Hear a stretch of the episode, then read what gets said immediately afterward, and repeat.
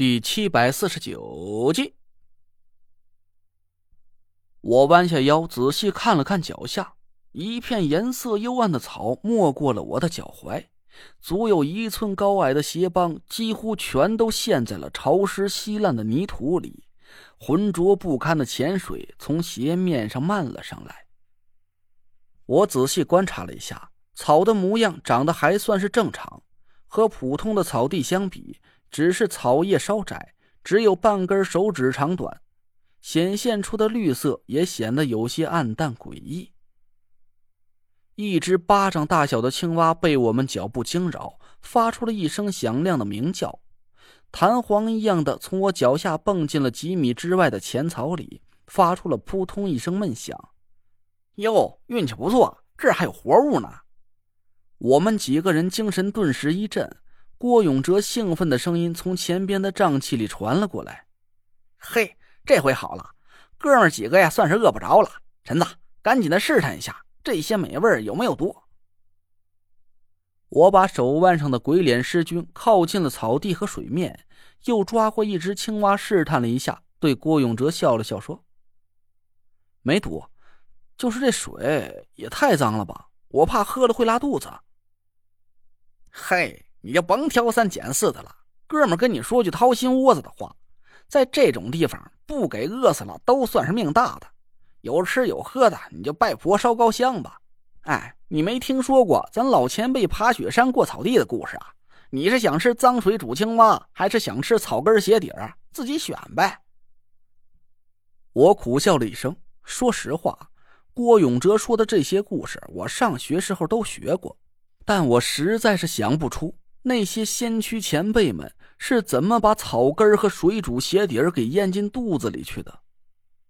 郭永哲说的没错，虽然我们现在面临的环境很恶劣，但和当年那些缺吃少穿、连身换洗衣服都没有的前辈们相比，我们这都已经能算是在组团旅游了。大伙儿都保持好距离，尽量互相拉着手，千万别走迷糊了。咱这就鸣锣起驾了。郭永哲招呼了一声，我朝身前的纳若兰伸出了手，但拉着他那条小短胳膊却有点迈不开脚了。我只能扯住了纳若兰的衣摆，左手很自然的就朝身后的田慧文伸了过去。一只冰凉的小手和我握在了一起，我一下子摸到了那只手掌上和指肚上厚厚的老茧，我愣了一下，回头看去，姐夫是我。唐果儿尴尬的朝我笑了笑，田慧文抬眼看了看我，脸上还是没什么表情，拉住了唐果儿的另一只手。队伍缓缓的朝前移动，我皱了皱眉头，跟上了队伍的脚步。四周又安静了下来，郭永哲手里的登山杖不停的戳着地面，草叶刷刷声和泥土混杂了一起，发出了噗呲咕嘟的闷响。还有四下里求偶的青蛙咕呱的鸣叫着。出人意料的是，我们前进的速度竟然不算太慢。十几分钟之后，我们五个人就已经完全隐没在了一片白茫茫的瘴气里，只有身边的纸扎阵法在不停的泛起淡淡的金光。郭子，咱一直都在往西北方向走是吧？罗盘又失灵了。我记得那个石窟的口好像是对着西北方的。我假借着抬手看表，轻轻的挣脱了唐果儿的手，抬高声音问了郭永哲一句。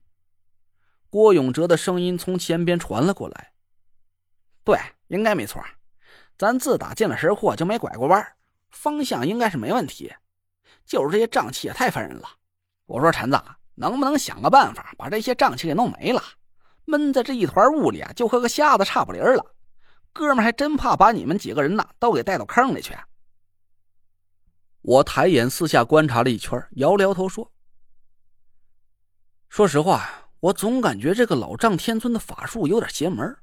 这要是普通的鬼遮眼，只不过是利用法力在一定范围内形成一个障眼法，只要用相应的克制性法术就可以解开了。但这里……”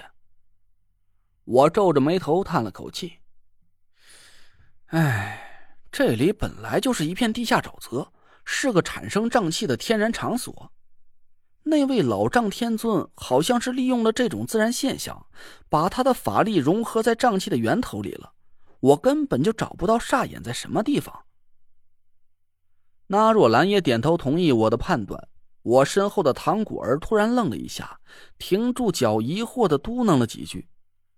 田慧文推着他走了几步，唐果儿伸手抓住我的衣摆，但嘴里还在不停的低声念叨着什么。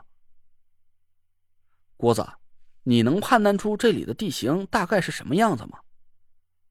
我问郭永哲，他一边走一边伸出手来，四下比划了几下。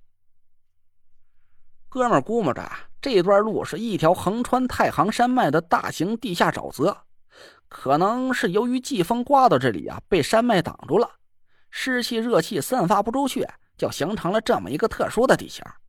要是没猜错的话，这段路啊，应该是分成了两截，前半段离入口近的地方是一片地下草地，路面相对硬实一点，还算好走。再往前走啊，可能会遇到大面积的地下沼泽。一不留神就会整个人陷进去，救援的稍微慢一点就沉到脚底下淤泥里了，那才是真正的死亡考验呢。哎，对了，这种地形在你们风水里是叫什么对泽？我笑了笑说：“没错，但在咱道家风水里，对泽属金，可能是那位老丈天尊真的不懂五行理论吧。”不然也不可能把这么一片天然的大凶之地用自己的火星属性给克制住了，反倒算是帮了我们一个大忙。嘿，这么说咱还得谢谢张师傅了。得嘞，等咱回了中州，我请你喝酒的时候记得叫他一声。我们几个人都让郭永哲给逗笑了，紧张的情绪也稍稍缓和了一些。唐果儿抓着我的衣摆，慢慢的走了几步，突然冒出了一句。姐夫，你能确定咱现在走的这个方向是西北？啊？怎么了？我问了他一句。也不能太确定，这里和阴阳傀儡镇守的地下溶洞一样，磁场紊乱，罗盘和其他电子设备都失灵了。不过咱一直走的都是一条直线，就算是方向稍微有点偏差，也不会偏离太多。不对，姐夫，这个方向不是西北。唐果儿这话一出口，我们几个人顿时就一起停下了脚步，全都回头来奇怪的看着他。唐果儿闭上眼睛，四下转着脑袋，嘴里念念有词的。过了一会儿，睁开眼睛看着我，一脸凝重的神色。姐夫，我是个职业赛车手，我对方向的感知从来没出现过那么大的偏差。你相信我，我们现在走的这个方向，是东南。